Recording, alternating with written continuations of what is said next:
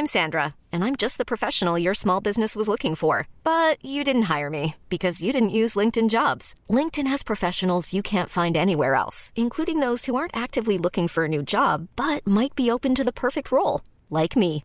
In a given month, over 70% of LinkedIn users don't visit other leading job sites. So if you're not looking on LinkedIn, you'll miss out on great candidates like Sandra. Start hiring professionals like a professional. Post your free job on linkedin.com/achieve today.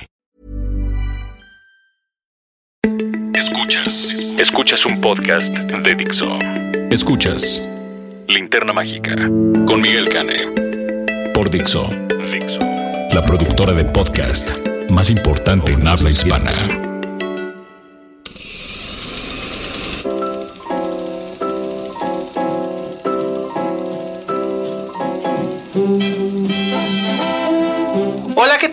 Escuchas de este podcast de cinéfilos para cinéfilos, La Linterna Mágica. Bienvenidos a la emisión número 47. 47. Qué barbaridad, 47 semanas, qué bruto, qué rápido pasa el tiempo. Y bueno, como siempre es un placer estar aquí acompañado del formidable Iván Pasillas, que hace su debut como invitado en esta mesa. Miguel Cane, al contrario, es un placer acompañarte. No sé por qué hasta el episodio 47 estoy haciendo mi debut. Pues la verdad Siento que es lo debía no haber sé. hecho en el episodio 20. No, hombre, desde antes, pero pues nomás no se nos había dado. Ya sé, qué tontos. Ustedes si no conocen a Iván, Iván es el creador y conductor de uno de los podcasts de entretenimiento más descargados que, que hay, que es El Aquelarre. El aquelarre. El Aquelarre, ¡woohoo! De hecho, esto es como una especie de crossover con El Es Aquelarre. un crossover. Es como cuando los Picapiedra conocieron a, a- a los, Jetsons. supersónicos. Ajá. Y este, y por el otro lado, también es un importante y prestigiado periodista del mundo del espectáculo y la farándula. Me gusta creer. Así es. Este también es productor de contenido visual para Condenast. Para condenaste, ese es mi el- lo que me da de comer. En efecto. Y este, y pues además es hermana aquí de la Vela Perpetua. Y vendemos, vendemos mole los domingos. Y este. Y, Soy excelente haciendo pulseras de Chaquirita. Sí, además es fanático del teatro y, y, este, bueno, se sabe todas las canciones del show de terror de Rocky y todas las coreografías. ¿Hay alguien que no se sepa las canciones del show de Ay, Rocky? si yo te dijera. Y también se sabe todas las coreografías de este. Jeans. No, deja tú de jeans, de hairspray. Ustedes no han vivido si no lo han visto cantar Good Morning Baltimore.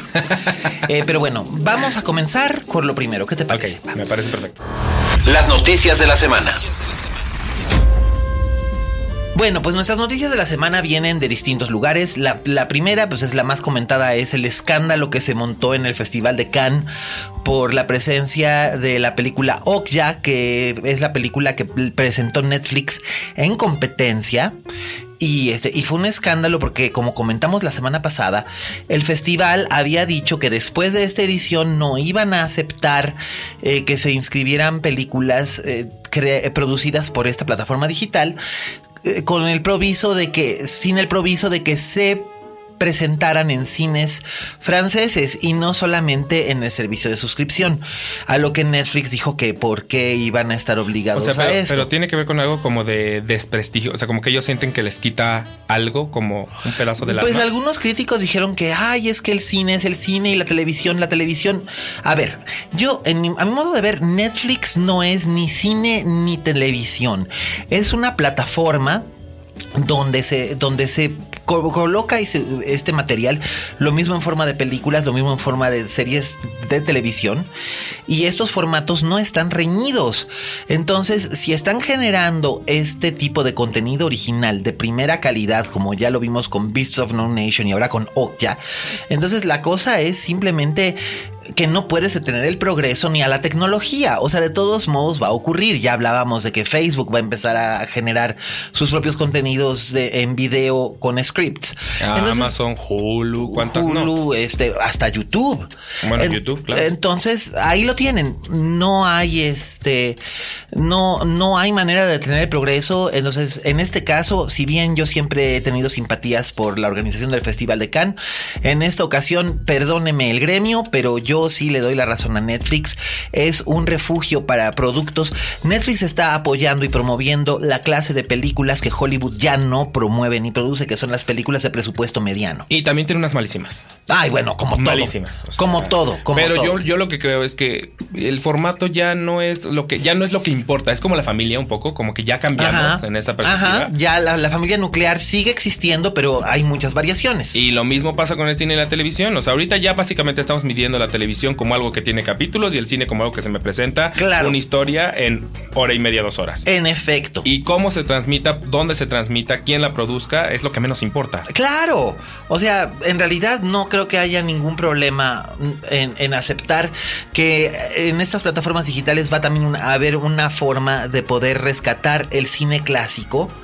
Eh, de alguna manera habrá, habrá plataformas especializadas para que los cinéfilos que buscan exclusivamente cine clásico o exclusivamente cine europeo o exclusivamente cine, cine periférico o cine experimental o cine animado, cualquiera de las variaciones o géneros que hay, lo puedan encontrar. Hay, en gusto se rompen géneros y estos sistemas de suscripción, bueno, son el futuro que está ocurriendo ahora.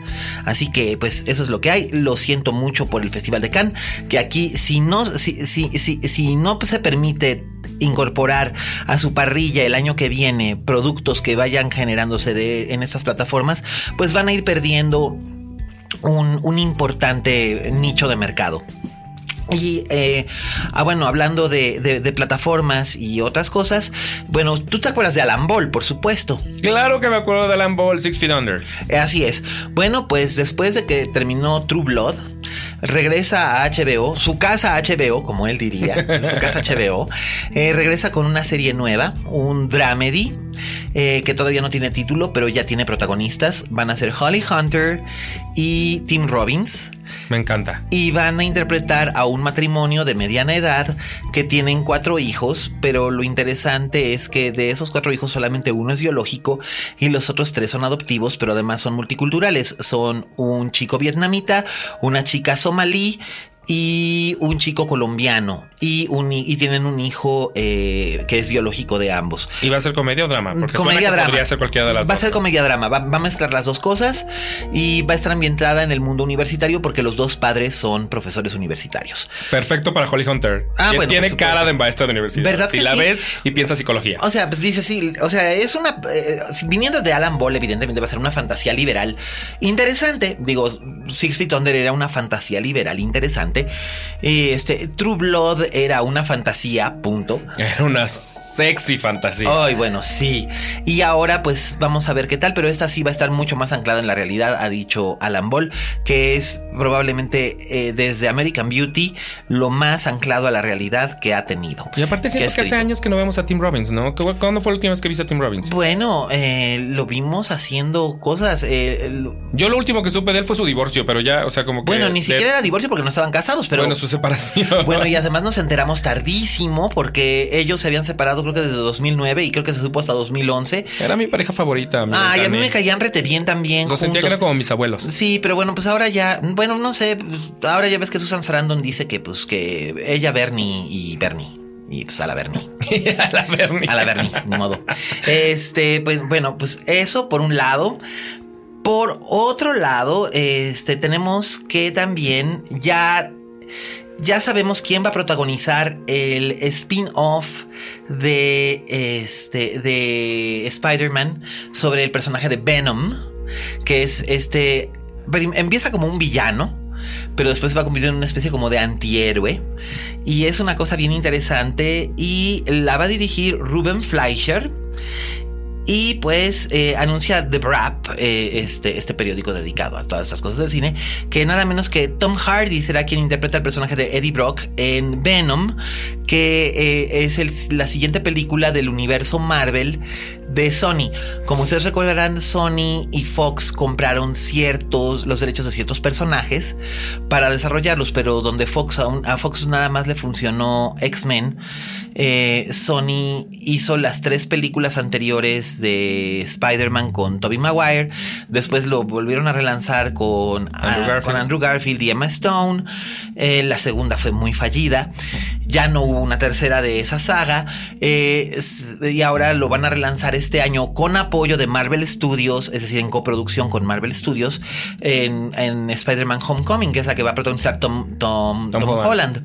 Y bueno, pues eh, una especie de spin-off o que va a ocurrir en el mismo universo de esto es esta nueva película con Tom Hardy. La verdad es que, bueno, yo soy capaz de ir a ver a Tom Hardy. he, sido capaz de ver a Tom Hardy prácticamente en cualquier cosa.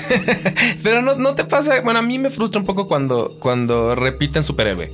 O sea, como que siento que ya es, ya es Bane. No lo quiero Ay, no, pero era un Bane muy malo. No lo quiero de Venom, ya es Bane. O sea, es como. Me pasa un poco como con Chris Evans. Digo, Chris Evans lo amo como Captain America. Ah, sí, claro. Pero durante mucho tiempo era como. Era el hombre en llamas. O sea, la antorcha humana. La antorcha humana. Entonces, como que, ¿por qué no hay más actores? ¿Por qué tenemos que estar repitiendo a los mismos actores? Nada más se les vamos cambiando de superhéroe. Yo no soy tan fan de eso. Pues, pues, pues, yo no sé, mira, yo la verdad es que hasta no ver, no creer y además pues yo creo que básicamente es porque Tom Hardy realmente es bueno y proyecta las cualidades que necesita el director para este tipo de personaje. Además, literalmente, hay gente, habemos gente que sería capaz de ver a Tom Hardy en cualquier cosa.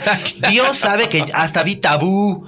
Esa cosa, esa cosa que empezaba, empezaba, muy bien y luego acababas diciendo, what? Nomás por eso. También vi Legend en la que hacía de hermanos gemelos que la película Híjole, yo la quité. La ¿Eh? quité, la quité, no pude. No pude con ella, la quité. No, yo sí, yo nomás por ver a los dos Toms, pero si no, o sea, créeme, si hubiera sido con otros actores, yo creo que ahí sí hubiera pasado. Ahora, lo que es una realidad es que definitivamente va a ser un mejor trabajo que Topher Grace que fue, creo que el último que hizo Venom. Ay, sí, qué horror, pero bueno. ¿Por qué Topher Grace? O sea, ¿a quién se le ocurrió que era una buena idea? Ah, pues no sé, además a mí Topher Grace siempre me ha dado hueva. Me daba hueva en That 70 Show, eh, me dio hueva en Traffic y me, ha dado hueva en todos los... No sé por qué extraña causa, motivo, razón o circunstancia. Este hombre, no, nomás no conecto con él. Había una película en la que él era el, el galán de Scarlett Johansson con Dennis Quaid, ¿te acuerdas? In Good Company. Creo que no me Hace como unos 12, 13 años eh, que eh, Dennis Quaid era un ejecutivo que hacían downsizing en su empresa y entonces él acababa trabajando a las órdenes de Topher Grace. O sea, decías, ¡guau! Y además Topher Grace se quería enredar con la hija universitaria que, era Scarlett Johansson. claro, es que es como la definición del so white, ¿no? Ajá, y además, déjate tú eso del so white, del so what. O sea, a mí realmente, no sé si son sus interpretaciones, si es él o si son los personajes que elige o que le ofrecen que le tocan, pero... Ah, o sea, en esa película los personajes interesantes eran Dennis Quaid y, Scarlett Johansson. Y Scarlett Johansson. Y, él como que eh, cero a la izquierda. Si hubiera sido quizás otro actor, a lo mejor hubiera funcionado mejor porque el personaje no estaba exento de interés. Pero pues bueno, ahí lo tienen. Y también eh, la película que ya tiene director ha anunciado, agárrate. ¿Te acuerdas que habían dicho que iban a hacer un remake de Scarface? De acuerdo, claro. Sí, sí, sí. Tontísima la idea, pero bueno, sí. bueno. Ya, yo, yo siempre pensé que en realidad la película de Scarface, la de 1932, es como que definitoria de una época del cine en Hollywood y después la versión moderna, que no era un remake, era una versión moderna que hizo Brian De Palma en los 80 queda para la posteridad, igual que el trabajo de Al Pacino, que bueno, acababa aventando hasta el fregadero de la cocina, pero dices, ok, va. Pues bueno, ahora resulta que sí se va a hacer y que va a estar ambientada en Los Ángeles y que el Scarface va a ser latino, pero no va a ser cubano. Y el director pues va a ser nada menos que Chaka Chacan, David Ayer, el director de Suicide Squad. Ah, what?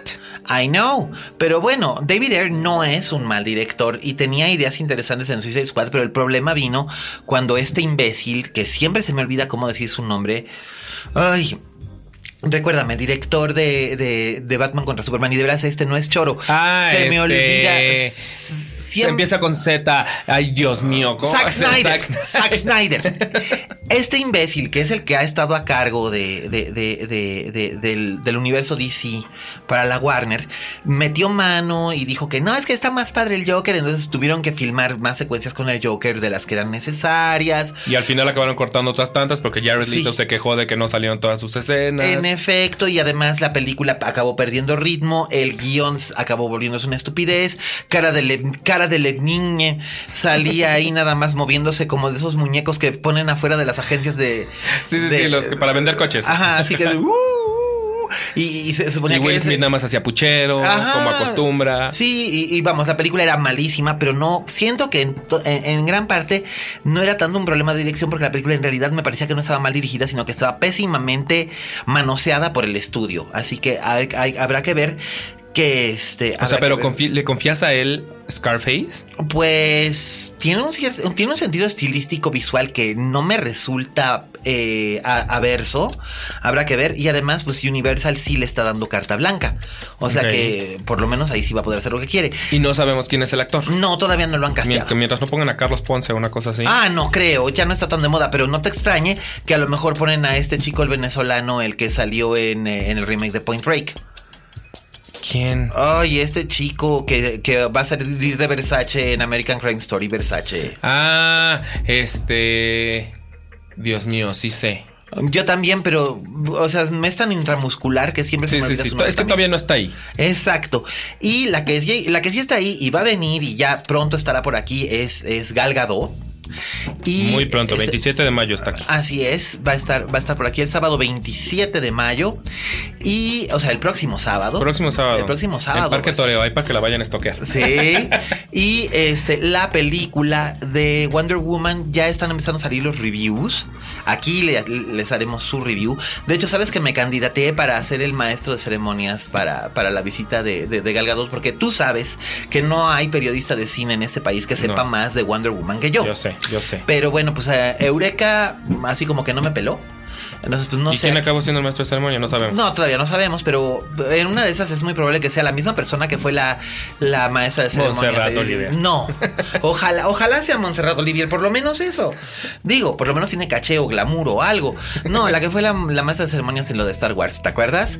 Que no, No. tenía idea de que era Star Wars y todas sus frases empezaban con yo, que es un exceso de carne para tan escasa alma. Es que no puedo decir su nombre aquí- ante estos micrófonos. Pero ya sabes a quién me refiero. No sé a quién te refieres, pero me dirás después. Después de un corte. De un corte, Te lo diré. Pero este, bueno, el caso es que volviendo a lo de Wonder Woman, Ajá. las reseñas han sido buenas. ¿Sí? Y todos, eh, todo el contexto es el siguiente: que parece increíble que sea Patty Jenkins. Una directora mujer que no trabaja mucho en Hollywood, pero que sus trabajos han sido siempre de primera categoría. Y ahí está Monster, que es una película que ciertamente no es la clase de película que yo querría volver a ver después de No, haberla no. visto. Es de esas que ves una vez y dices cumplí. Exacto, pero llevó a, a Charlize Theron a dar una de las mejores actuaciones de la década. Eh, aquí consigue que la película tenga corazón, tenga humor, tenga sentido de la aventura y la gente que la ha visto ha salido bastante satisfecha. Dicen que es la mejor película de- del universo DC. Bueno, que no es difícil ser la mejor película del universo DC, pero ya les considerando la falta. competencia que está ahí. Exacto, pero todo el mundo tenía un poco de miedo. Porque Wonder Woman es un personaje que la DC nunca ha sabido vender. O sea, lo supieron vender en los 70 cuando la serie de, de Linda Carter, pero posteriormente nunca la han sabido vender. Es que qué difícil en pleno 2017 poner a una mujer en calzoncitos y Mm, con un lazo No, bueno, y aquí un sale jet con invisible, aquí pues sa- sí, sí bueno, es- no es un jet invisible. Aquí no tiene jet invisible, tiene su armadura de amazona. Pero ese no es el punto. El punto es que era un problema y sigue siendo un problema en algunos aspectos porque es el personaje femenino que lleva más años eh, en, en su cómic siendo, siendo la titular de un cómic y, y es, es probablemente el, super- el superhéroe, fe- la superhéroe femenino ma- femenina más, la, o la superheroína más emblemática eh, en la historia de los cómics. O sea, es más emblemática que, que cualquier personaje, que cualquier superheroína de la Marvel. Y es más, me atrevería a decir que es tan emblemática como Spider-Man o tan emblemática como Superman, como, como- Superman o con Batman. Eh, digo, Batman es realmente es muy icónico y Superman también, pero digamos que siempre la, tri- la- Trinidad en- de la DC siempre fueron ellos tres. Pero el problema era que no sabían cómo venderla porque no querían, los papás no querían que los niños compraran la- las muñecas porque, ay, ¿cómo? Y los niños no querían que los vieran leyendo Wonder Woman porque, oh, she's a girl. Ay, qué cisgéneros todos. Ay, ya sabes. Entonces, bueno, bueno, cisgéneros son, pues porque, pues sí. Heteronórmicos. Más bien heteronormaditos, ¿no? O homofóbicos. Pero pues bueno, ahí lo tiene. Así que yo tengo mucha curiosidad por ver. Así que la próxima semana estaremos hablando largo y tendido acerca de Wonder Woman. Y bueno, estas fueron nuestras noticias de la semana. La crítica de la semana.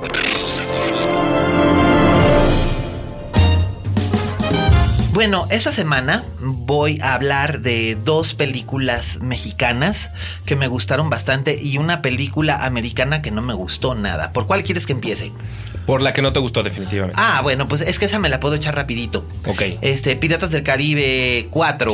¿Cómo? Bueno, no me sorprende La que no te haya venganza gustado. de Salazar. no me sorprende que no te haya gustado porque no había necesidad de hacer una cuarta, pero una parte de mí decía, igual está padre y entretenida. Pues mira, es atrevida en el sentido de que quiere ser precuela y secuela simultáneamente y además sidecuela. O sea, lo que ocurre en ella es, es, es casi, casi, o sea, quisieron, ahora sí que le metieron absolutamente de todo.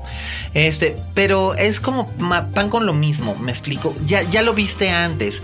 Johnny Depp hace exactamente lo mismo y siento que donde el capitán Jack Sparrow en la primera era tan fresco, tan novedoso, tan insólito, este, este homenaje a los grandes piratas del a los grandes piratas de la cinematografía clásica como Errol Flynn o como Tyrone Power.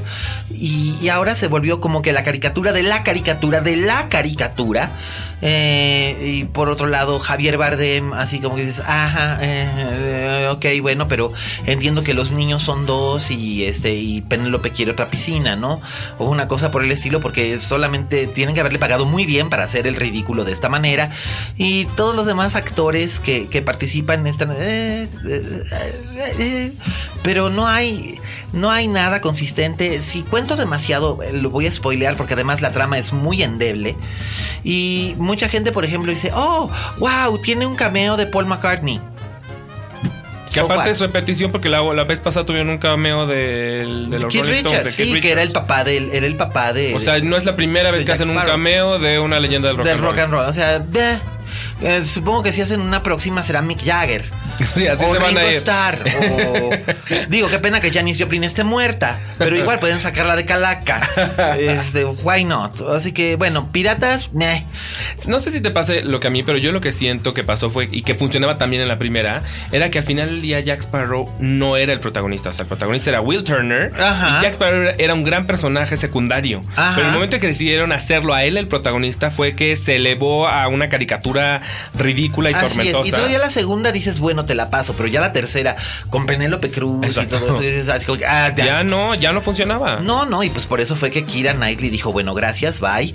Y que Orlando Bloom, que bueno, Orlando Bloom, ¿qué? O sea, Sí, sí, sí. Orlando Bloom está a dos de empezar a vender aquí afuera esquites. Ay, pues no, pues Orlando Bloom ya con el dinero que, que obtuvo con, con lo de Lord of the Rings ya es más que suficiente porque es más insípido que el queso cottage. Oh, sí. Pero bueno, este, el caso es que ya lo dije, esta película, eh, si les gustaron las anteriores, a lo mejor esta les va a gustar, a lo mejor no, no lo sé, no me hago responsable. Vaya, véala, comente, si le gustó, mándeme un tweet con el hashtag la linterna mágica o linterna mágica diciéndome, este, ay, estuvo padrísimo, Miguel, tú no sabes nada. O si la fueron a ver y no les gustó, pueden mandar igual con el mismo hashtag un tweet diciendo, es una madre. Y este, y seguro yo les contesto, nada más mándenmelo con el hashtag.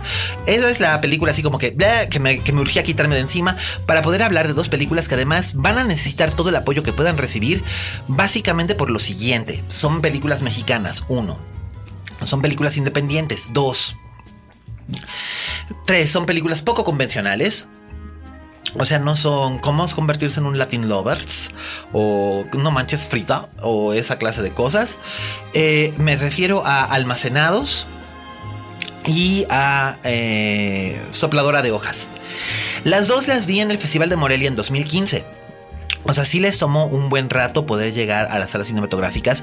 Y esto es algo que la gente en general, el público general no tiene como que mucha idea de cómo, de cómo se da esto y piensan, es que, ay, pero ¿cómo que es una película de 2015? O sea, ¿por qué se estrena hasta ahorita? Básicamente porque el mercado de distribución está copado por dos grandes distribuidores que son Cinépolis, más bien exhibidores. Eh, no, Cinépolis y Cinemex, los exhibidores. Los distribuidores Es que pues, son- Cinepolis también es distribuidor. bueno, sí, exacto. Pero bueno, exhibidores. Este. Y solamente hay de dos sopas. Y ellos obviamente siempre van a buscar llenar el mayor número de salas con películas como Rápidos y Furiosos 8 o em, Tarzán. Whatever. Whatever, el estreno de Hollywood grande que coincida con el feriado en turno X. Y por supuesto, la gente va a ir a ver eso, aunque sea infame, aunque sea una mierda, la gente lo va a ir a ver y van a pagar por irlo a ver. Y de repente te encuentras con que hay ocho salas que tienen Guardianes de la Galaxia Volumen 2, que no es una mierda, lo aclaro, pero este, pero hay solo una que proyecta este tipo de películas y te la proyecta a la una de la tarde o a las 11 de la noche. De verdad, hay que hacer un esfuerzo por ver esta clase de películas Básicamente porque si nosotros no apoyamos el cine que hacemos aquí, y yo sé que suena como disco rayado o como un cliché, pero es que es cierto. ¿Cómo se va a fomentar la producción cinematográfica sin los sin las ataduras estatales que suelen siempre venir aquí implícitas, ya sea fiscalmente o mediante eh, eh, donativos o becas? Em, ¿Cómo se va a poder hacer cine independiente si la gente no lo va a ver? Y se cuentan historias bien interesantes, pero la gente quiere ver explosiones y, carreras y chistes de y chistes de sexo o chistes de caca, pedo, culo, pis. Y creo que en este caso en ninguna de las dos aplica. Eh, Sopladora de hojas es una película que yo encontré varios vasos comunicantes con eh, Temporada de Patos. ¿Te acuerdas de, Temporada de Patos? De Fernando Imke. Así es. Eh, siento que Sopladora de hojas es más accesible en cierto sentido que Temporada de Patos. Eh, y tiene, digamos, una línea narrativa un poquito más elaborada, en el sentido de que hay un punto que sí se quiere contar. En temporada de Patos lo que era interesante era ver las reacciones de estos personajes ante una situación completamente dadaísta o nihilista, en el sentido de que era nada y ellos hacían que ocurriera todo. En este caso sí ocurre algo. Eh, tienen un, percance que hace que tengan que buscar una, una máquina sopladora de hojas para encontrar algo que han perdido en un parque. Esto da pie a que los cuatro amigos todos tengan que ir de un lado para otro a vivir distintas aventuras juntos o por separado eh, para encontrar eh, esta sopladora de hojas para poder resolver su problema que tienen y encontrando distintas maneras de comunicarse con la chica que les gusta, con sus padres, con... todos son chavitos. Sí, todos son chavitos, todos son como de entre 16 y 18 años. Y la verdad es que me parece un trabajo espléndido, espléndido el que se hace en, en Sopladora de Hojas. De hecho, la película está dirigida por Alejandro Iglesias Mendizábal y eh, entre los actores que, que, participan en ella está el enormísimo Carlos Aragón que lo acabamos de ver en Noche de Reyes y que es de veras un espléndido actor. Eh, también está Daniel Jiménez Cacho, está Paulette Hernández, está la espléndida Paola Izquierdo, que es una figura enorme del cabaret, está Claudette Mayé, está Pedro Mira, que es un estupendo actor también, Fabiana Perzaval, Carmen Ramos, gran, gran actriz, Arcelia Ramírez. O sea, está lleno de nombres. Sí, sí, y los muchachos, los jóvenes son Paco Rueda, Fabricio Santini, eh, Andrés Delgado y Gibran Arias. Ellos son muy jóvenes, eh, ellos sacan adelante esta historia y es, es muy ligera, es amena, es entretenida, no, no es pretenciosa como Los Herederos que se estrenó la semana pasada, que era básicamente un, uno de esos films de Lucía Films que eran así como que hoy vamos a denunciar lo podrido que está nuestra sociedad burguesa, que es ay hueva. Sí, sí, sí, sí, forzando el mensaje. Ajá. Aquí no hay mensaje, aquí solamente hay puritita diversión versión de Desmadre, que si la película fuera una película, y esto siempre lo digo, sé que me estoy repitiendo, pero ustedes me entienden, eh, si la película fuera una película gringa y en lugar de ser estos cuatro chicos fueran cuatro desconocidos que salieran en programas de televisión del CW, del CW o de MTV, y en lugar de Carlos Aragón y Carmen Ramos y Arcelia Ramírez estuvieran, este, no lo sé, este... Ted eh, Danson. Ted Danson y este, eh, Dan Aykroyd o esta Julian Moore o Kathy Bates, eh, seguro irían. Pero, pero como es película mexicana, dicen, ay, no, ¿cómo? Y la verdad es que Alejandro Iglesias hace un gran, gran, gran trabajo como director. Se siente, se siente obviamente la influencia de, temporada de patos y de Club Sandwich, pero a mí no me parece que esto sea algo negativo. Por el contrario, creo que las historias de la chaviza también, la chaviza, no te digo, sí, caramba, ando de momisa, que es peor. Este, las películas de, de los chavos, de los chavitos, también son interesantes y tienen que encontrar a su público y creo que esta está muy bien hecha y es muy divertida y muy recomendable. Y la película realmente recomendable, recomendable de, de, las que se estrenaron el viernes pasado, sin lugar a dudas, es eh, Almacenados, que yo no sé si tuviste la obra de teatro porque duró muchísimas temporadas con Héctor Bonilla y Sergio Bonilla la obra de teatro original. ¿Sí la viste? No la vi, pero ubico de Pero ubicas de qué va. Bueno, es la historia de una fábrica de mástiles y hasta banderas que eh, solamente hay dos empleados. Uno que está contando los días para su jubilación y otro que, apenas acaba de, ingresar. Y bueno, esos papeles los hacían los, los Bonilla en teatro. Y este, aquí eh, la dirige Jack Saga Kababi y el reparto lo encabeza el enormísimo José Carlos Ruiz. Gran, gran actor mexicano, enormísimo actor mexicano, que a lo mejor es más reconocido por, por, cierto, por cierto público, eh, por sus apariciones en televisión. Él era, por ejemplo, el papá de Araceli Arámbula en Soñadoras o en, distintas telenovelas él siempre, él siempre figura, pero en realidad ha ganado cinco premios Ariel como mejor actor porque realmente es enormísimo, tiene hizo un gran, gran, gran trabajo al lado de Angélica Aragón en una película que se llamaba Goitia, un dios para sí mismo, que es peliculón. Y aquí eh, él, eh, él es eh, el encargado a punto de jubilarse de esta fábrica que, comparte cinco jornadas en el mismo lugar de trabajo con el chico que viene a sustituirlo, que es interpretado por José Meléndez.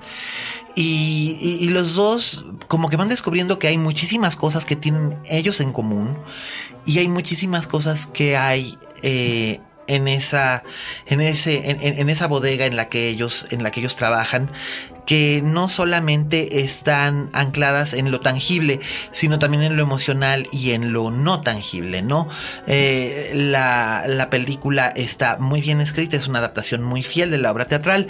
El director sabe cómo trabajar, Jack Saga sabe cómo trabajar en un espacio, hacer una película de un solo set que no resulta aburrida. Suena minimalista, suena muy es cine minimalista, absolutamente, Dura una hora 33 minutos, pero no lo sientes pesado en ningún momento. Y sobre todo te va interesando tanto lo que está ocurriendo que no puedes despegar los ojos de la pantalla. La verdad la película vale muchísimo la pena y yo la recomiendo ampliamente. O sea, siento que es de estas películas que puede ser como fences, o sea, que se basa mucho en las actuaciones y los diálogos. Ándale, es más importante eso que realmente cualquier otro tipo de ángulo de cámara o efecto especial. En realidad esta es una historia que se cuenta con dos personajes y está muy bien contada muy bien contada. Y estas son nuestras reseñas de la semana. Bueno, ahora vamos a ir hasta Guadalajara con nuestro colaborador Raúl Fuentes, que nos hizo el favor de ver dos películas esta, esta semana.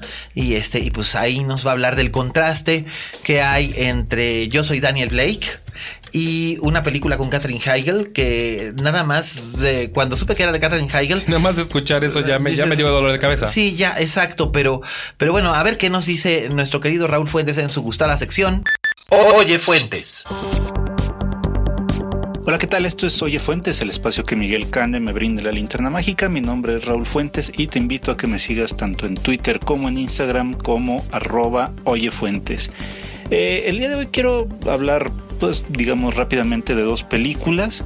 Uno la recomiendo ampliamente, la otra no la recomiendo para nada. Creo que nos vamos de, lo sublime a lo ridículo en esta ocasión.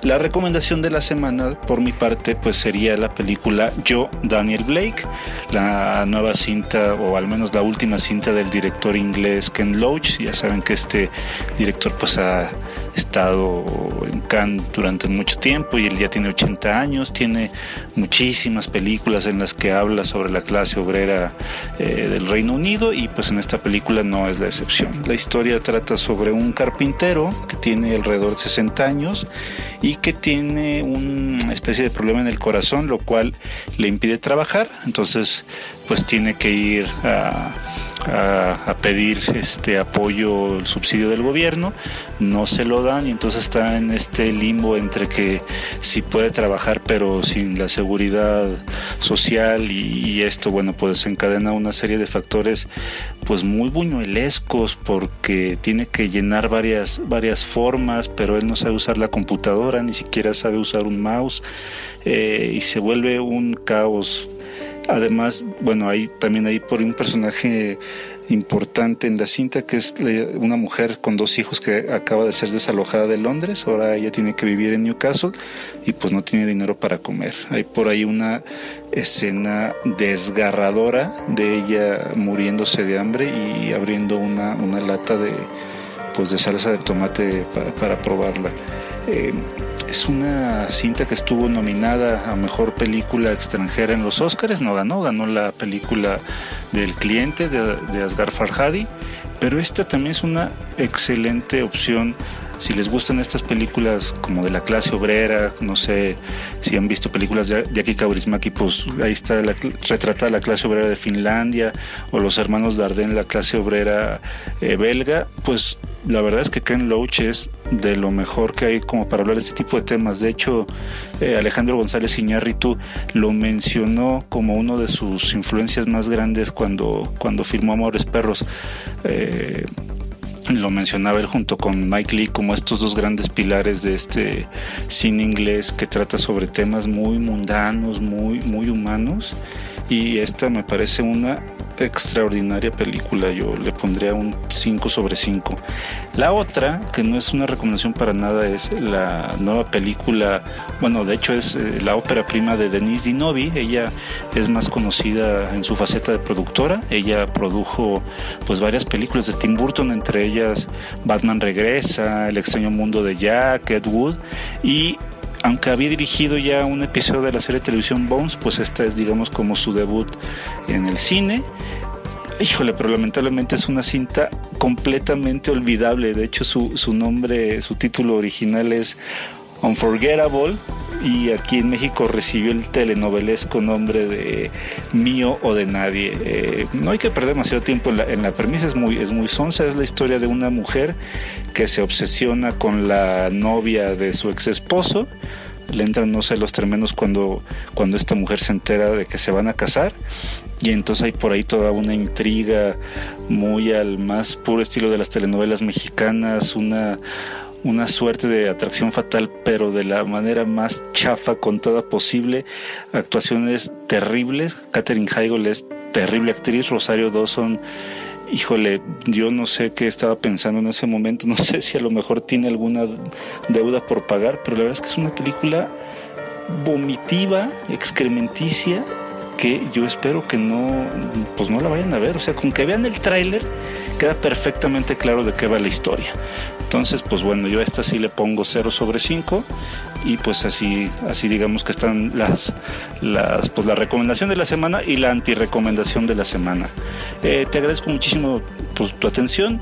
Te recuerdo mis redes sociales si quieres platicar conmigo, pues estoy en Twitter como arroba oyefuentes y en Instagram también como oyefuentes. Muchas gracias, hasta luego. Escuchas, escuchas. Linterna mágica. Fixo. Gracias Raúl. Ya saben ustedes dónde encontrar a Raúl. Él es arroba oyefuentes. Este, su sección es Oye Fuentes. Y pues ya lo escucharon. Vale la pena ver a Ken Loach. Y este, y la película con Katherine Heigl. O sea que. O sea sin sorpresas, sin sorpresas. Pues sí, pero pues, y, ellos tienen. Y hablando de películas y cositas así, fíjate que tenemos un obsequio para, para alguno de los escuchas de este, de, de, de, este, de este podcast. Tenemos obsequios. Eh, nos mandó Sony Pictures, nos mandó eh, un Blu-ray muy bonito de Sing la película animada. Y también nos mandaron un DVD de Jack Reacher con Tom Cruise. Es la segunda parte de Jack Reacher. Entonces nos mandaron estos, estos bien chulos Blu-rays y los vamos a regalar. A los escuchas que, que, nos estén oyendo pueden venir a Dixo, aquí a Alejandro Dumas 145 en la colonia Polanco, entre Mazarik y Horacio. De lunes a viernes, o sea, mañana miércoles ya pueden venir si, si, si atinan a la pregunta, este, a, contestar esta pequeña trivia, eh, nos tienen que mandar el hashtag, eh, nos tienen que mandar el hashtag linterna mágica con su respuesta. Y los primeros que lleguen son los que ganan. Háganlo a través de Twitter. Eh, después de habernos, este, después de habernos escuchado aquí. Para llevársela de Jack Richard, vamos a ponerles una pregunta más o menos, este, dificilona, ¿no? A ver, háganme los seis grados de separación entre Tom Cruise, el protagonista de esta película, y John Wayne, el famoso vaquero de las películas del oeste del Hollywood clásico. Creo que sí llegaría. Yo creo que sí Ya- se ya llega. lo estoy pensando Ya lo estás pensando, que- así que creo bueno, que dejemos que cómo. escuchas lo, lo- lo piensen. Y sobre Sing, eh, que es un, un musical además bien bonito, muy entusiasmante. Eh, a ver, tú, tú Iván, propón cuál va a ser el, este, Ay, la, la Miguel trivia Cane, para Yo soy para pésimo para hacer trivias. Este. Que digan- Sing. Que tres canciones que se canten en Sing. ¿Qué te parece? Sí, hay tres millones además, cantan Así es. muchísimas. Así es que tres canciones que se canten en Sing. ¿Y quién cantaba las versiones originales? Ok. ¿Va? Sí, totalmente. Tres- No está tan difícil. No, no está tan difícil. Y ya saben, también igual con su hashtag Linterna Mágica. Tenemos uno de cada uno. Así es que los primeros ganan. Eh, estaré muy pendiente en Twitter al respecto de esto. Ustedes ya saben, me lo mandan arroba alias Cane.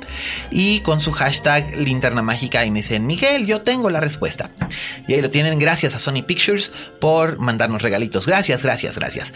Y bueno, este, ¿qué te parece si vamos a la recomendaciones domésticas?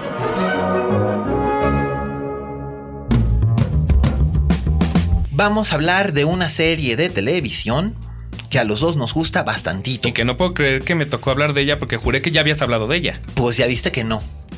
Ya viste que no. Así que danos, dinos de cuál, de cuál serie se trata para que para, para acabar con el suspenso. Yo estoy perdidamente enamorado y creí que no iba a estarlo, honestamente, Ajá. de Please Like Me. Uy, pero es que es la mejor serie australiana que he visto en un chorro de tiempo. En mu- no, olvídate la mejor serie australiana, la mejor comedia media hora, o sea, en, en estos, en este formato es yo creo que de lo mejor que, que he visto e insisto, me sorprendió. Yo creí honestamente viendo el primer capítulo que no me iba a gustar, que no iba a pasar del segundo o tercer capítulo y resulta que ya voy en la tercera temporada y no paro. Es- bueno, yo ya me las eché todas. O sea, es que no he querido porque siento que me voy a deprimir cuando ya no haya capítulos porque aparte ya acabó en en ya, ya Australia. acabó en Australia, ya no va a haber más. Ya no va a haber más. Este. eh, para que ustedes se den una idea, la premisa del primer capítulo es esta. Josh, se llama Josh el. Josh. Josh. Josh un- Thomas. Así es, es, es un muchacho que vive en los suburbios de Sydney. No, es Sydney o es Melbourne. No me acuerdo, los suburbios de una ciudad importante en Australia. Sus padres están divorciados, su padre está vuelto a casar. eh, su madre es una mujer muy neurótica, pero de buen corazón. eh, y él siempre ha tenido novia. Y su novia lo corta. Por gay Por gay. por gay. Y él le dice, eh, no. Y ella dice, "Ah, sí. Y uno piensa, oh, historia de mi vida. Entonces, este, pues una cosa así. Pero como que hasta ahí llega historia de tu vida, ¿no? Porque Sí. el primer capítulo sucede esto de él se da cuenta que es gay, pero para el segundo capítulo ya está viviendo una vida. O sea, ya. Sí, en no sé. realidad no es como que escarba en qué es salir del closet, No, el sufrimiento de la homosexualidad. No, no, no, No, para nada. no, o sea, toma el toro por los cuernos y se, y, se, y se avienta a lo loco. Ahora sí que con faldas y a lo loco a vivir la vida. Y además eh, él tiene unos housemates, unos roomies, pero viven en una casa en lugar de un departamento. Uno de ellos es eh, Sean, Sean- Tom. Tom, que es guapo. Ay, es Miguel Cane, Ay, a guapo mí de sí, a dónde. mí- a- bueno, a mí sí me- bueno, es que es muy mi tipo. A mí, me gustan así medio geekies. Sí, está súper geeky. súper- Y este, y, y- y- y- y, eh, eh, es él que es súper geeky, pero además se fantasea que es Casanova. Eh, y la amiga se Claire. llama Claire. Y de repente las, las cosas se van complicando en las dinámicas de ellos conforme van avanzando las temporadas, porque además también se van incorporando los papás de él a este a este mundo, las eventuales parejas de él, porque no hay solo una. Sus encuentros en las redes sociales, sus, o sea, su, Los novios de los amigos, Exacto. o novias. y además el personaje de Josh, hay que decirlo, es muy idiosincrático. No es fácil de querer. No, es muy antipático. Totalmente. Es.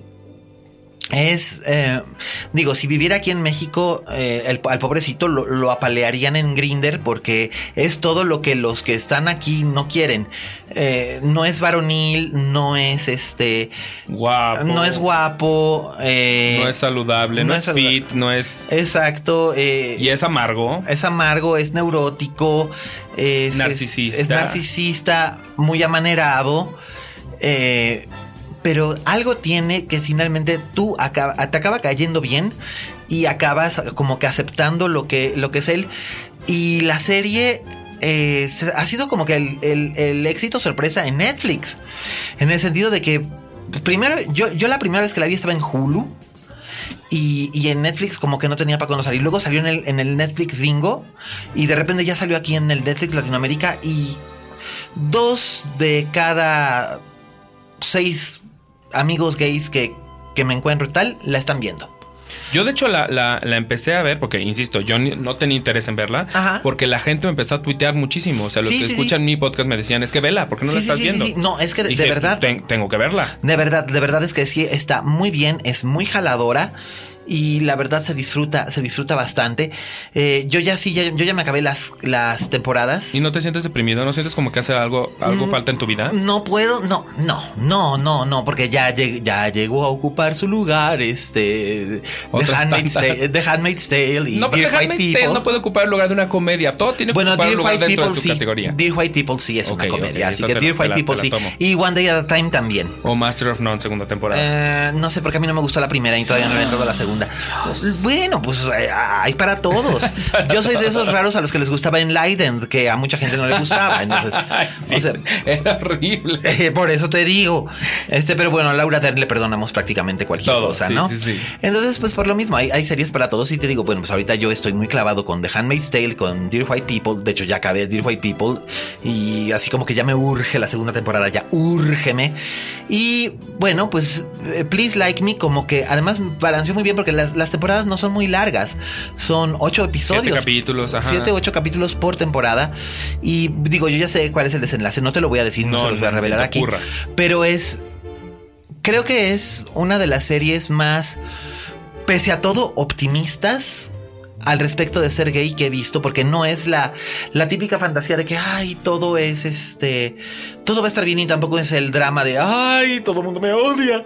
Y no solo es- en términos de homosexualidad, pero es que eh, es para el gay, es para el neurótico, es para el que se siente solo, es, es para, para el el que se pobre. siente que no encaja. Eh, Es para, el, para el chavo pobre. O sea, eh, Exacto. eh, los que tienen que juntar sus, sus escasos. El recursos. millennial desempleado. El millennial desempleado, como yo. Bueno, yo no soy millennial, eh, so- soy generación X, pero lo mismo. Este que tienes que juntar tus recursos y comer fideos de este de sobre en lo que algo sale, ¿no? Y pues así están, pero la, la verdad es que la serie está hecha con mucha sinceridad y vale mucho, vale mucho la pena, así que muy recomendable. Este, y ahí la tienen. Eh, donde podemos ver Please Like Me en Netflix. Así es, así que véanla y díganle que los mandamos Iván Pasillas y yo. Díganle a quién a Netflix. A, a los, sí, al, pues, o a Al Josh. mundo. A Josh. A Josh. Sí, díganle que lo oyeron con nosotros y que nosotros la recomendamos. Y bueno, ¿qué te parece si ahora pasamos al postre de este programa? Sí, totalmente. Muy bien. El clásico de la semana.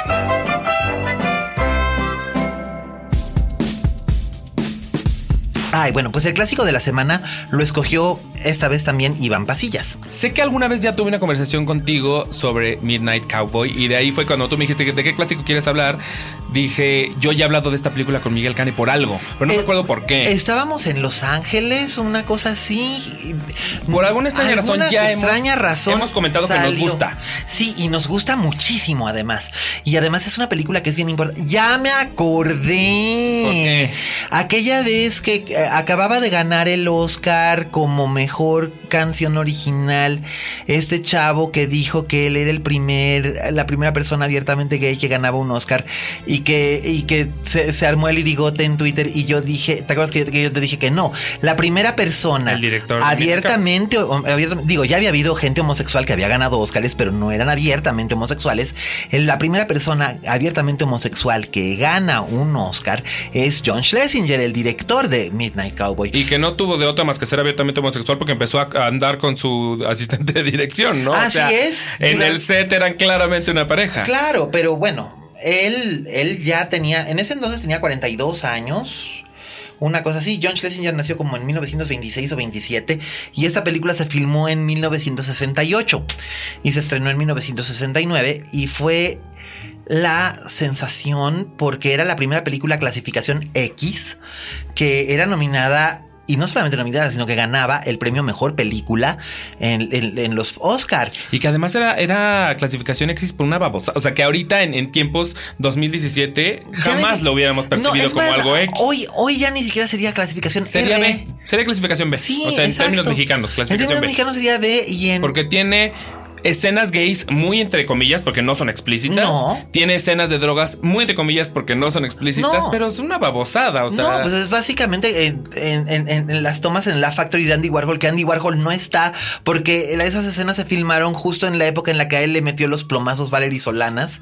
Entonces, pues sí, se, se usó como locación el Factory, pero este, pero Andy Warhol estaba en el hospital, cosa que le cayó en Pandorga no poder salir en la película. claro, porque aparte sí sale mucha de su gente. Sí, sí, sale. Hacen cameos. Sí, hacen cameos casi todo su entourage, pero este, pero él estaba furioso porque él estaba en el hospital.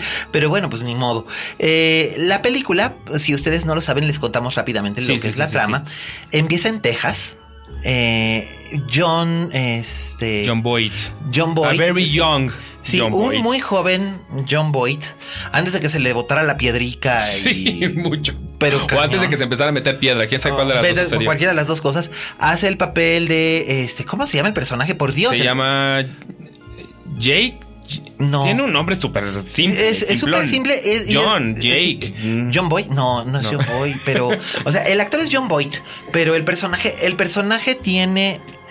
Tiene, tiene, es un nombre tan, tan, tan, tan simple. Es un nombre babosísimo. Es que tengo más presente el nombre de Dustin Hoffman. Ah, bueno, su era- personaje es Ratso Rizzo, Ajá, que es como que ajá. clásico, que además él se enojaría si te dijera, si te dijera, yo no soy Ratso Rizzo, soy Rico Rizzo, porque eso es cierto, es su, su verdadero nombre es este eh, Enrique Enrico Rizzo y es un es un vividor callejero que vive este que vive, que vive, que eh, ¿eh? que vive en- que vive en Nueva York y este y y él lo que hace es Joe Buck se llama el personaje. Joe Ya me acordé. Joe Buck, que, que de hecho así empieza. Él empieza can- ca- ca- canturreando la canción de Joe Buck, que él mismo se inventa. Él es un vaquero terriblemente naif, pero terriblemente Tirándole naif. a muy tonto. Absolutamente. O sea, es un foquito fundido Sí, sí, sí, sí, sí. que llega a Nueva York, pero es en Nueva York de, lo- de fines de los 60. Una cosa impresionante, o sea, es este caldo de cultivo de todo lo que se mezclaba, ¿no? Eh, desde la gente súper rica de Park Avenue hasta los la gente que del underground. Y prostitutas en cada esquina. Exactamente. Y él a lo que viene es a convertirse en un en un este, Prostituto. En un prostituto, en un gigoló para pues, según él con mujeres, finalmente acaba poniéndole con, con, con mujeres, con hombres y con lo que se deje porque pues la pobreza empieza a apretar. Y él conoce a este vividor que es este que es que es Dustin Hoffman, que hace un enormísimo trabajo. Enormísimo. Como como que también lo nominaron al Oscar por ese como por esa película, sí, como mejor actor. Él era como mejor actor secundario y John Boyd como mejor actor. Que básicamente competían así como eran John Boyd y, y Dustin Hoffman contra Paul Newman y Robert Redford, ¿no? Así es, por, por, Bochy, por Bochy Sundance. Y la película es dolorosísima y al mismo tiempo es tiernísima. Y hasta chistosa. Sí, tiene un montón de Aunque cosas. en realidad es triste, es muy triste. Es muy triste, es que es muy fuerte, sobre todo porque siempre ha habido la especulación de que si se da o no se da una relación homosexual entre estos dos personajes y creo que no es spoiler aclarar que no. No, son amigos. Son amigos. Demuestran que existe una cosa. Además, ellos se hacen amigos en las circunstancias más adversas. Eh, uno estafa al otro y el otro de todos modos acaba buscándolo y salvándole la vida y haciéndose amigo suyo. Y, y sí, eh, tiene, tiene que... Uno va degradándose, pero va degradándose para ayudar al otro. Y el otro hace todo lo posible por tratar de mantener una ilusión de que las cosas van a ser mejores, pero, pero en realidad son gente que vive al margen de todo en, en la ciudad de los sueños, pero son dos, eh, en cierta forma, son dos ingenuos. Uno, que es Dustin Hoffman, es muy listo y entonces él hace que todo sea ilusorio. El otro sí es un inocente. Y no tienen oportunidad. No, no tienen oportunidad, pero ¿sabes qué? De todos modos, la película es, es fascinante en el sentido de que no se dejan caer en ningún momento. Ni siquiera cuando caen más bajo se dejan caer. Y no pierden el sentido del humor, y No, pierden las sí. conversaciones entre amigos. No, y- y es, es un estudio de personajes fascinante y además es un retrato de una ciudad que ya no existe. De un estilo Que- de qué vida. bueno que- No, no Sí, sé. un poco sí. Pues sí, era muy decadente. Sí, era, era una muy- Nueva York francamente decadente. decadente. Pero bueno, vela ahora. ¿Qué prefieres? ¿Un Nueva York decadente, pero, pero con esa pulsación? ¿O el Nueva York que existe ahora, que en cierta forma es como plástico? Como No, si fuera un gran ¿cómo souvenir. crees? No sé. Siento que estás hablando de Los Ángeles o de Miami, no de Nueva York. No sé. Tal vez necesite ir a Nueva York pronto para cambiar de idea, pero la última vez que estuve en Nueva York tuve la tremenda sensación de que estaba como que bajo un domo de plástico en una tienda de souvenirs. Pero igual, esa fue mi percepción. Y mira que tú sabes que yo adoro esa ciudad, pero es lo que tiene. Y la ciudad se convierte en un personaje más 100%. de la película. Entonces, Porque es el enemigo número uno de ambos. Así es, y al mismo tiempo es la madre que los acoge. Es una cosa realmente muy bizarra. Y Schlesinger hizo un enormísimo, enormísimo trabajo. La película es bella, bellísima, eh, emotiva, importante. Y se puede ver, se puede, se puede ver. Estuvo en un tiempo en la plataforma de Netflix, ahorita ya no está, pero se puede conseguir en DVD o en Blu-ray con el título de Perdidos en la Noche. Así se puso la Sí, pusieron aquí en le español. pusieron en español Perdidos en la Noche. Que Eh, no tiene- porque aparte Midnight, Midnight Cowboy como nombre en realidad sí se refiere un poco a él, porque el Sí, personaje de eh, Joe Buck eh, es, es un, un cowboy, cowboy. pero a la vez es, es, es como decir un poquito prostituto, o sea, es una manera de decir Claro, es gigoló. pues, co- como virgen de medianoche. Ajá, sí, ¿te sí, exacto, Pues- exacto, exacto. Pues más o menos una cosa así. Y, y bueno, las películas sobre prostitución siempre han sido interesantes, desde Dios bendito, la mujer del puerto, eh, que es la película de Arcady Beutler de 1934, hecha aquí en México. Hasta Breakfast at Tiffany. Que son dos prostitutos también. O sea, son, son Audrey Hepburn y George Peppard, los dos son prostitutos. Este, incluso hasta Kurt, a- a- hasta Ken Russell, iba a decir Kurt Russell, pero no. Ken Russell, el famoso director Ken Russell, hizo una película súper controversial en los 80 que se llamaba Whore, que eh, cuando salió en videoclubs, ustedes se acuerdan cuando existían los videoclubs. Bueno, cuando salió en videoclubs, la caja decía, if you can say, eh, if you can say it, just rent it. Que este, porque la gente no se atrevía a decir la palabra, bueno, decir whore, que era básicamente un, este, el diario de una prostituta. Eh, ha habido Belle de Jour es una película sobre prostitución también, dirigida por Luis Buñuel. Siempre ha tenido como que un elemento de, curiosa fascinación para las clases medias o las clases burguesas, este tipo de películas que muestran como una persona que consideraría uno, entre comillas, uno de nosotros, eh, van eh, siendo, van decayendo, decayendo y degradándose, degradándose hasta el punto de hacer la calle.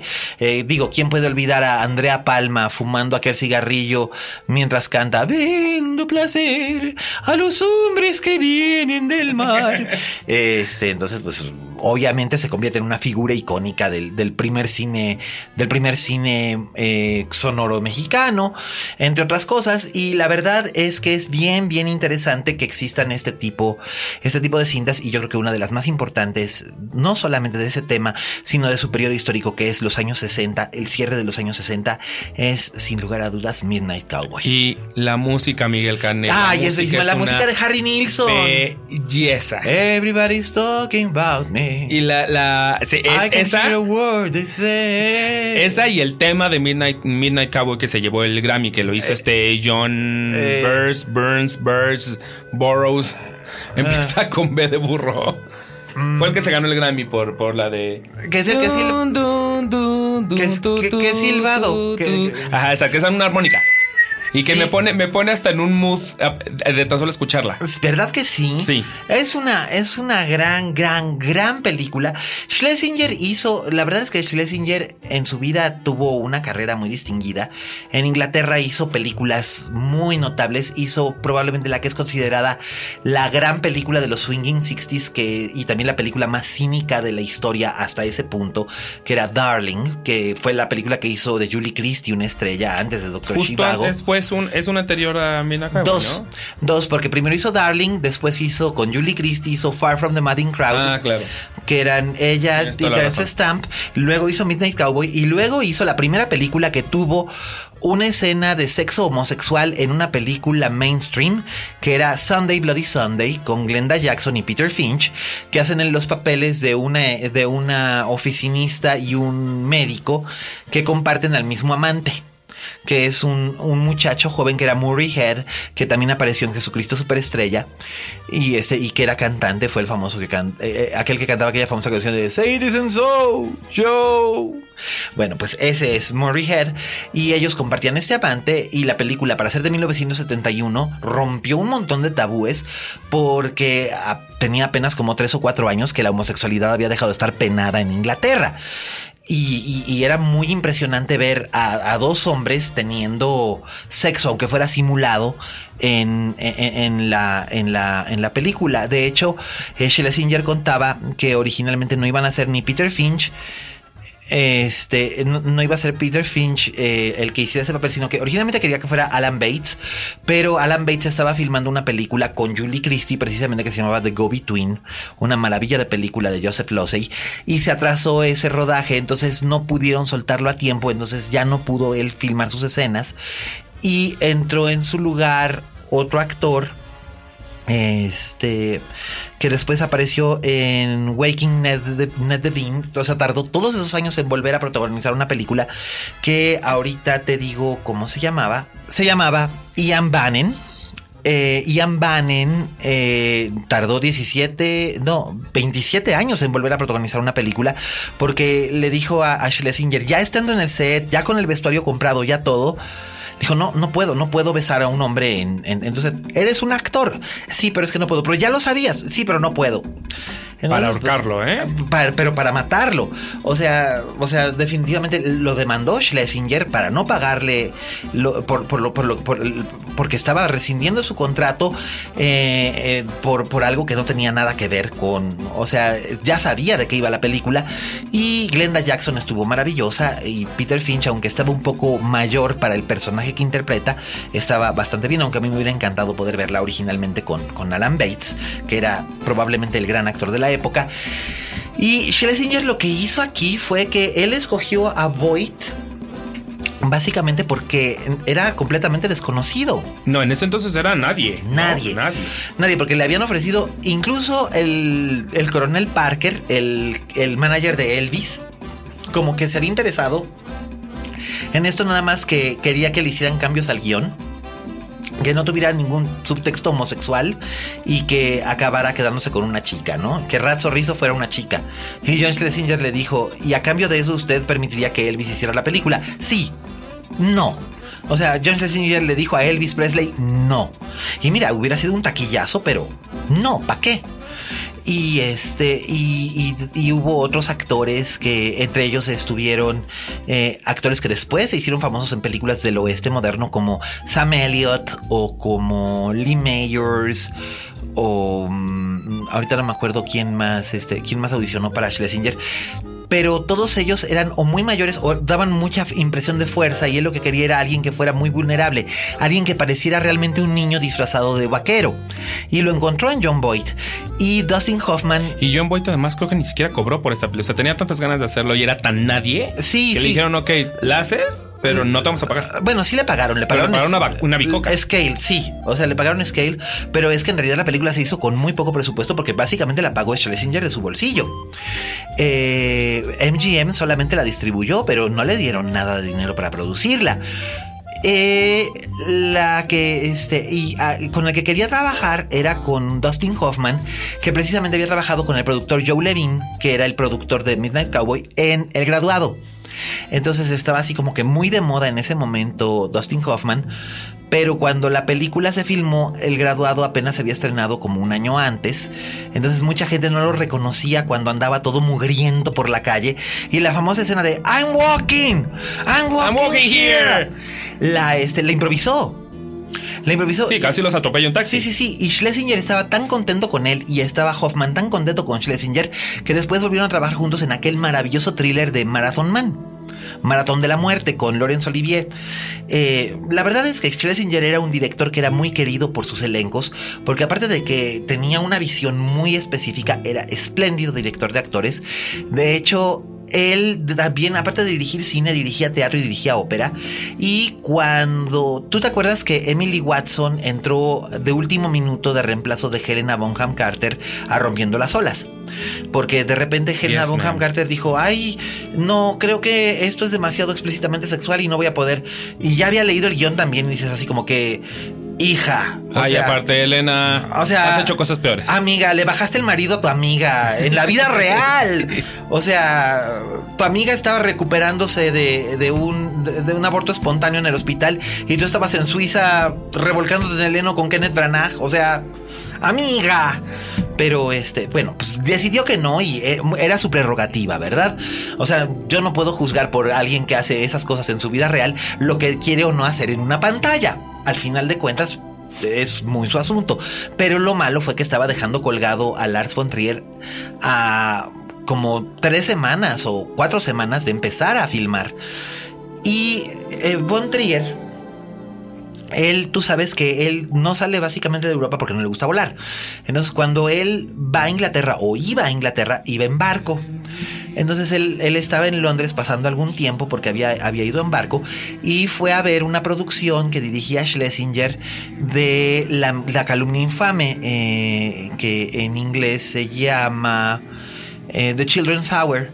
Es una película, una obra de teatro sobre una- dos maestras que ponen una escuela para niñas y eh, una de las alumnas las acusa de ser lesbianas y todo lo que ocurre en torno a esto. Es una obra muy famosa de Lillian Hellman. Y la fue a ver y ahí vio a Emily Watson haciendo el papel de la niña que denuncia y el personaje es una niña, pero aquí estaban interpretadas por actrices adultas y le impresionó tanto creer que esa, que esa adulta era una niña que de inmediato le ofreció el papel de, de, de Bess McNeil en Rompiendo las Olas, que fue lo que lanzó al cine a, a Emily Watson. Y esto fue, ella siempre lo ha dicho que fue gracias, en cierta forma, al trabajo que hizo al lado de John Schlesinger en este en, en, en La calumnia infame y además porque fue Von Trier la fue a ver porque él quería conocer a Schlesinger porque era gran admirador de Midnight Cowboy. O sea, todo Ahí esto está el ciclo. Sí, o sea, todo esto, todas esas cosas que son como que conexiones rarísimas, ¿no? Y Midnight Cowboy es de esas películas que de verdad sí se te quedan en el, en el corazón. Sí, sí, y que en su momento, de hecho, también a Dustin Hoffman no querían dejar hacerlo. No. ¿cómo- ¿Cómo se llama el director del graduado? Mike, Mike Nichols. Mike Nichols. Mike Nichols le dijo a, a Dustin Hoffman, no hagas esta película porque con el graduado nosotros te vamos a lanzar como un hombre de, de comedia romántica, como un galán de cine. Si tú haces esta película te vas a ir por otro lado. Y Dustin Hoffman dijo, no me importa, y se fue del otro lado, pero la gente lo previnió también a él de no hacerla. Por supuesto. Y sin embargo se convirtió en el actor, en la estrella de cine más, una de las estrellas de cine más versátiles de los 70. Y siguió siendo leading man por muchísimos años. Entonces, en realidad son, son albures que son, son monedas que salen al aire. No sabes cómo, cómo va a resultar. Pero creo definitivamente que es, es una de las grandes películas de su década. Es una de las grandes películas de su director y probablemente es el mejor momento de John Boyd eh, junto con otra película que se llamaba Coming Home que hizo en el 78 con Jane Fonda. Son sus dos grandes momentos. Para mí, ese y cine. cuando lo vomita la anaconda y todavía guiña, ese es el tercer momento. My. Anaconda, My Anaconda Don't. My anaconda don't. My Anaconda Don't. Pues bueno, con esto hemos llegado al final de esta emisión de La Linterna Mágica. Eh, en los controles estuvo Aldo, en la, en la coordinación estuvo Vero, en la postproducción Estuvo el maravilloso, espléndido y único Federico del Moral. Gracias, Fede. Este, esta es una producción de Dixo. Gracias, Dani. Gracias, Mimo. Eh, ¿Dónde te podemos encontrar en redes, Iván Pasillas? En absolutamente todos lados como Eve Mooney y latina B de vaca, guion bajo, M de mamá, W, N de Nutella, Y, Ok. Instagram, Snapchat, Twitter, lo que quieran. Ahora, ahora sí que branding Y el aquelarre, complicado. Y en el aquelarre, escúchenlo, descárguenlo, porque la verdad es que es un muy buen desmadre. Y querías, querías se lanza el el aquelarre. Pues es que somos No- tan desmadre que no tenemos días, pero casi siempre viernes o sábado. Ah, muy bien, pues ya lo saben, ahí lo tienen. Este, escuchen el aquelarre, gracias por seguir escuchando Linterna Mágica. Recuerden, tenemos premios esta semana, así que no dejen de mandar sus tweets. Yo soy Miguel Cane y recuerden, Como dijo la Betty Davis, en este negocio si no tienes fama de monstruo, no eres una estrella. Hasta la próxima.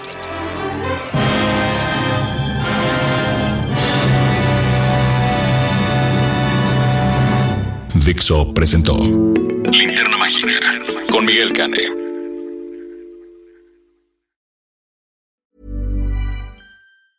Ever catch yourself eating the same flavorless dinner three days in a row? Dreaming of something better? Well, HelloFresh is your guilt-free dream come true, baby. It's me, Kiki Palmer. Let's wake up those taste buds with hot, juicy pecan-crusted chicken or garlic butter shrimp scampi. Mm. Hello Fresh. Stop dreaming of all the delicious possibilities and dig in at HelloFresh.com. Let's get this dinner party started.